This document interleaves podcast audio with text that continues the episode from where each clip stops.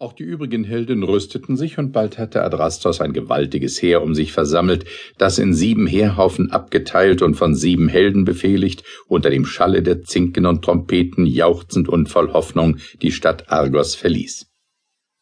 Aber schon auf dem Wege stellte sich das Unglück ein. Sie waren in den Wald von Nemea gelangt, wo alle Quellen, Flüsse und Seen ausgetrocknet waren und des Tages Hitze mit brennendem Durste sie quälte. Panzer und Schilde wurden ihnen zu schwer, der Staub, der sich von dem Zug auf der Straße erhob, setzte sich ihnen auf den dürren Gaumen, selbst ihren Rossen trocknete der Schaum von dem Maule hinweg, und sie bissen knirschend mit trockenen Nüstern in den Zaum.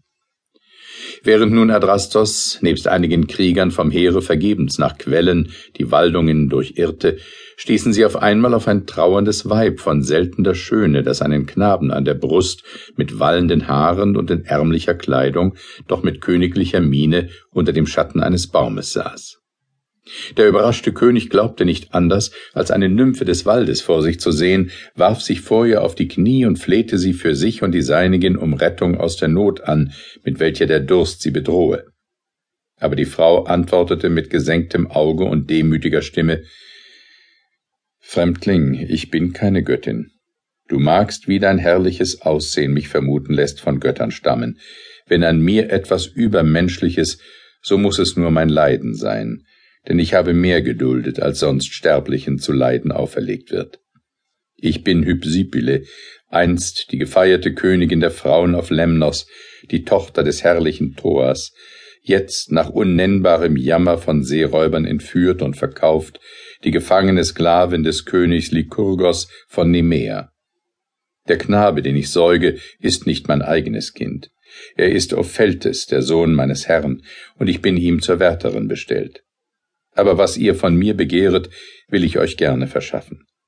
Noch eine einzige Quelle sprudelt in dieser trostlosen Einöde, und ihren geheimen Zugang kennt niemand als ich.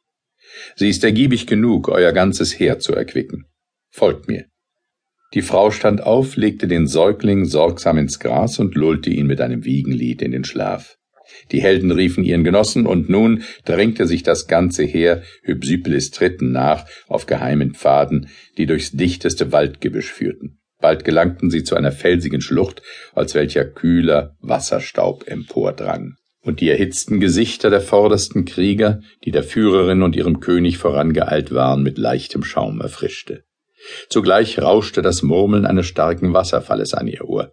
Wasser, so tönte der Freudenruf aus dem Munde der Vorangedrungenen, die mit einigen Sprüngen schon unten in der Schlucht und mitten auf dem bespülten Felsgestein standen und die Strahlen des herabfließenden Quelles mit den Helmen auffingen. Wasser, Wasser, wiederholte das ganze Heer, und der Jubelruf übertönte den Wasserfall und hallte von den Bergen wieder, welche die Schlucht umgaben.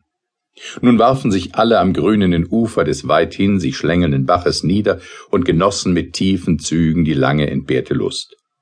Bald fand man auch für Wagen und Rosse Pfade, die durch den Wald bequem in die Tiefe hinabführten, und die Wagenlenker fuhren, ohne die Rosse auszuspannen, mitten in die wallende Flut hinein, da wo der Bach sich zu ebenem Laufe ausbreitete, und ließen die Rosse, die ihren Leib in den Wellen kühlten, unausgeschirrt den langen Durst stillen. Alles war erquickt, und die gute Führerin Hypsipyle, die Taten und Leiden der Frauen von Lemnos erzählend, führte den Adrastos und seine Helden, denen jetzt das Heer in ehrerbietiger Entfernung folgte, auf die breitere Straße zurück, dahin, wo sie selbst kurz vorher mit ihrem Pflegekind unter dem gewölbten Baume erblickt worden war. Aber ehe sie jener Stelle noch ansichtig wurden, erschreckte die Pflegerin mit feinem Gehör aus der Ferne ein klägliches Kindeswimmern, das ihre Begleiter kaum vernahmen, sie selbst aber sogleich als die Stimme ihres kleinen Opheltes erkannte. Hypsipyle war selbst die Mutter großer und kleiner Kinder, die sie von den Räubern entführt, in Lemnos hatte zurücklassen müssen. Nun hatte sie ihre ganze Mutterliebe auf diesen Säugling übertragen, dem sie als Sklavin beigegeben war. Eine ängstigende Ahnung durchzuckte ihr zärtliches Herz. Sie flog den Helden voraus und dem wohlbekannten Platze zu, wo sie mit dem Kind an der Brust zu ruhen pflegte. Aber ach, der Kleine war verschwunden, und ihre irrenden Augen fanden keine Spur von ihm, und sie vernahm auch die Stimme nicht mehr. Als sie ihre Blicke in weiterem Kreise umherschickte, wurde ihr bald das entsetzliche Schicksal klar, das ihr Pflegekind getroffen hatte, während sie dem Heer der Argiver